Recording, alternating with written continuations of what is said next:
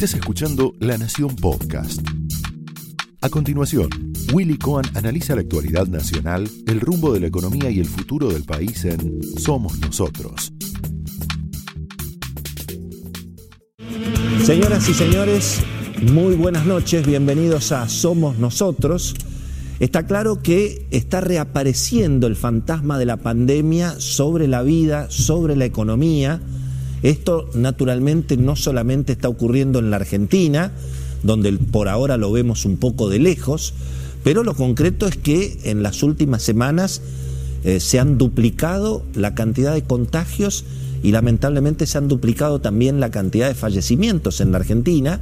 Hay alerta mundial por esta nueva ola de la variante Omicron que ya llegó a la Argentina, han vuelto restricciones en Europa, en Estados Unidos, y bueno, este programa se llama Somos Nosotros, y entre otras cosas nos queremos preguntar si los argentinos, el gobierno y nosotros también, si hemos aprendido algo del 2020, de lo que fue el muy mal manejo de la pandemia que hubo en la Argentina en el 2020 y, me parece que mucho no hemos aprendido, ni el gobierno ni nosotros, incluso por los comportamientos que estamos viendo en los sectores más instruidos de la sociedad, en estas fiestas y estas reuniones de fin de año, en los eventos al aire libre. Por supuesto, hay que convivir con el virus, no hay ninguna posibilidad de retroceder y volver a encerrar a la gente, pero naturalmente hay que cuidarse y hay que vacunar y hay que testear. Y da la sensación de que los problemas que tuvimos el año pasado siguen eh, presentes. Hace un año y medio que la Argentina no resuelve la cuestión de los testeos y se sigue testeando cinco, seis, siete veces menos que en el mundo civilizado. Y tampoco está tan clara la provisión de las vacunas para la tercera dosis, que es lo que hoy evidentemente reclama toda la comunidad científica a nivel internacional. Mm, seguimos sin que se apruebe la vacuna de Johnson en la Argentina, no está clara la provisión de las vacunas del ARN mensajero, tanto la de Pfizer como la de Moderna, las famosas 20 millones de vacunas de Pfizer todavía no, no han aparecido. Y fíjense que siguen siendo las mismas personas las que en el gobierno están encargadas del tema. Lo de la ministra Carla Bisotti, incluso en las últimas horas, bastante penosa, ¿no? Su decisión de nombrar al hijo del embajador Rafael Bielsa, un joven militante recién recibido en un cargo estratégico en el Ministerio de Salud ya tenemos, ya son dinastías en la política, abuelos, padres, hijos, nietos, repartiendo cargos, obviamente, en un espectáculo de acomodo francamente muy, muy impresentable, ¿verdad? Ahora, expertos en la cuestión de la pandemia renovados, no conocemos que el gobierno haya convocado. Fíjense que el gobierno está bastante mudo sobre la situación, que desde luego no es alarmante hoy en la Argentina, pero eh, deberíamos empezar a pensar en qué es, lo que, qué es lo que tenemos que hacer para no repetir la tragedia que vivimos justamente el, el año pasado, ¿verdad? Eh, ¿Quiénes están preocupados? Bueno, el sector privado, ya estamos viendo al sector privado de la salud advirtiendo que la situación desde luego está lejos de un estrés hospitalario, pero hay que prestar atención. Y prestar atención es testear, vacunar, usar barbijo, respetar el distanciamiento, convivir naturalmente eh, con, la, con la enfermedad. Y hay preocupación, me contaba Beto Valdés esta tarde, en todos los dirigentes políticos que tienen responsabilidad de gobierno, donde eh, se va a concentrar, bueno, una, seguramente una explosión de turismo que va a haber en la Argentina, tanto de argentinos que se van a quedar en la Argentina, como de em, turistas de los países limítrofes que por supuesto van a, van a aprovechar que la Argentina en dólares está prácticamente regalada. Entonces hay preocupación en Mendoza, por ejemplo, con lo que va a ser toda la llegada de chilenos. en obviamente el norte argentino, en Misiones y desde luego en los clásicos del verano, la costa, eh, las sierras de Córdoba, allí hay evidentemente alguna preocupación. Pero me parece que en definitiva, es lo que recién comentábamos con Luis Majul, los dos capítulos, bueno, que la Argentina no puede resolver.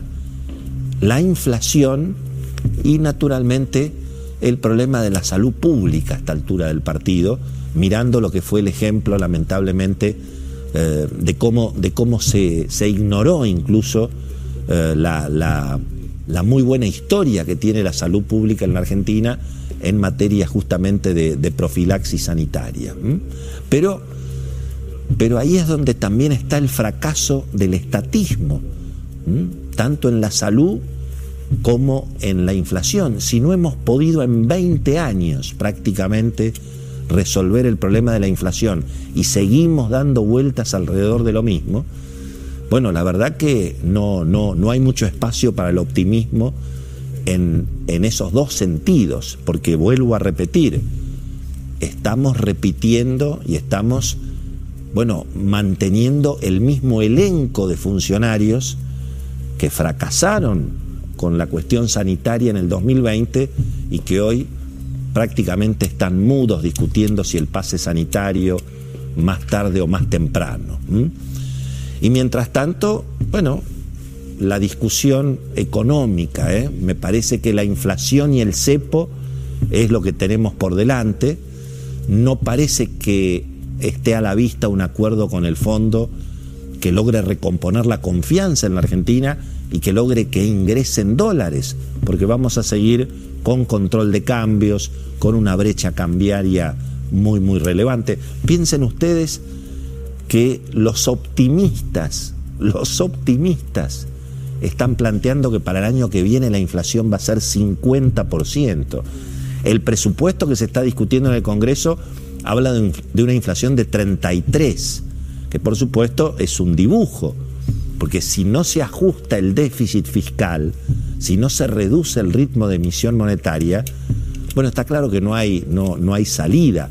Y, y, no parece la política dispuesta, obviamente, a tomar las decisiones precisamente para, para reducir ese, ese nivel eh, tan impresionante de déficit fiscal que hay en la Argentina, ¿verdad? Y bueno, ahí estamos, en esta discusión del presupuesto, que además es un show político muy interesante, que mañana va a tener, bueno, algunos detalles para ir mirando, tanto en, el nuevo oficialismo como en la nueva oposición, pero en términos económicos es toda una trampa al solitario. Hoy va a estar con nosotros José Luis Espert, que está debutando allí en su eh, rol como diputado nacional y que ha tenido mucho protagonismo justamente en la discusión previa que hay al presupuesto, um, y vamos a hablar precisamente de, del nuevo oficialismo y de la nueva oposición, porque hoy parece mejor parado el oficialismo en la Cámara de Diputados frente a una oposición que está dividida prácticamente en 10 bloques. Ahora, bueno, mañana va a haber un test importante también para el oficialismo, también para Máximo Kirchner y para Sergio Massa si el oficialismo va a poder juntar quórum y qué sectores de la oposición, aún votando contra el presupuesto, se van a sentar en la banca para justamente para darle quórum al oficialismo. Así que vamos a tener los primeros test para ir mirando cómo, cómo se va acomodando la política después de las elecciones. Estamos teniendo además un fin de año yo diría, explosivo en materia de agenda judicial. Se espera, veremos si efectivamente ocurre, un fallo de la Corte que cambie los equilibrios políticos en el Consejo de la Magistratura, que es donde en definitiva se define la suerte, el futuro y la vida de los jueces. La política ha tenido mucha influencia dentro del Consejo de la Magistratura en los últimos años, y esa fue de alguna manera la herramienta de la política y sobre todo del kirchnerismo para tener a los jueces en un puño, ¿eh? como algunos jueces del fútbol, que parecen también bastante, bastante eh, poco parciales por lo que uno escucha en el periodismo deportivo. Pero bueno, lo concreto es que eh, se define esa cuestión del control del Consejo de la Magistratura y también ha habido algunas novedades a propósito de las causas contra Cristina, que son importantes independientemente de si Cristina finalmente es culpable o es inocente. Pero como mínimo tiene que haber un juicio, porque si no, digamos, bueno, ya sin instituciones, naturalmente no hay inversiones, y sin inversiones y con inflación, bueno, la pobreza es cada vez mayor. Estamos asistiendo en este fin de año, además, bueno, a las consecuencias de lo que es también un desastre educativo en la Argentina. ¿eh? Se conocieron datos muy impactantes en, los, en esta semana en la población entre 25 y 64 años. Solamente 20% de esa población tiene estudios universitarios y apenas el 36% termina el secundario. Solamente 20% de los argentinos entre 25 y 64 años tienen estudios universitarios y solamente 36% termina el secundario.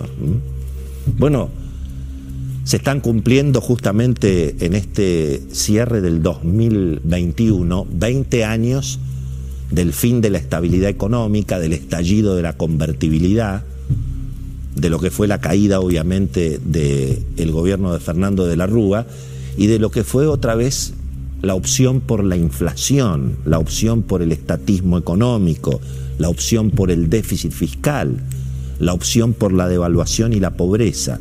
Bueno, algunas de las consecuencias son las que recién precisamente comentábamos.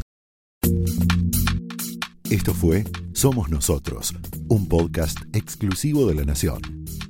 Escucha todos los programas de La Nación Podcast en www.lanacion.com.ar. Suscríbete para no perderte ningún episodio. Estamos en Spotify, Apple Podcast, Google Podcast y en tu reproductor de podcast favorito. Seguí escuchando La Nación Podcast.